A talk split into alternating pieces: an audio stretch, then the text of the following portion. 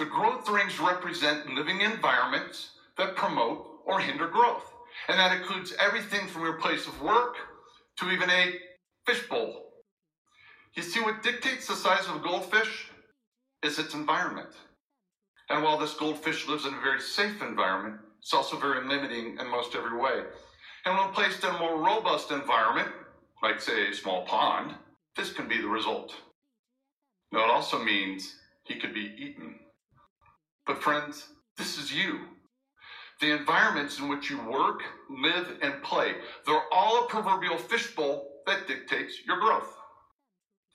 So the first growth ring represents a low performing, low growth environment called stagnation. Stagnation is understood by having to follow too many steps and permissions of minutia, that stifles creativity, independent thought, and action. To imagine an environment such as this, think no further than our state and federal governments. Now, the antithesis of stagnation is chaos, also low growth and low performing. Chaos can be caused by internal or external events or conditions. We see chaos occur at times in business mergers, natural disasters, and horrific events like 9 11. Chaos is having zero predictability or control over inputs and outcomes.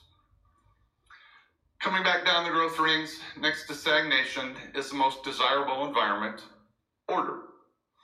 Order is knowing that what you do or what is happening in your environment leads to a predictable outcome. And in predictability, comfort is found. But comfort is also what makes order so dangerous. Because science shows that anytime you continually do something or even think about something the same way, you'll eventually stop growing. And this applies to every living thing, even our dog. You see, if Aspen had a chance, she'd choose comfort six days a week and twice on Sundays. But too much growth limiting order would have prevented her from becoming a therapy dog.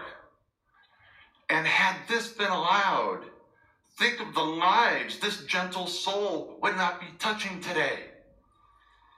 So before your order continues to limit the way you think and act, remember what I said earlier.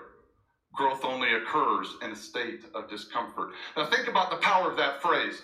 Growth only occurs in a state of discomfort. I can unequivocally state I wouldn't be standing on this stage today without my uncomfortable, order disrupting day nine years ago. By the way, I'm not recommending you go get fired, see if leads to a TED talk, but when you feel discomfort hit, that means you've entered the complexity ring.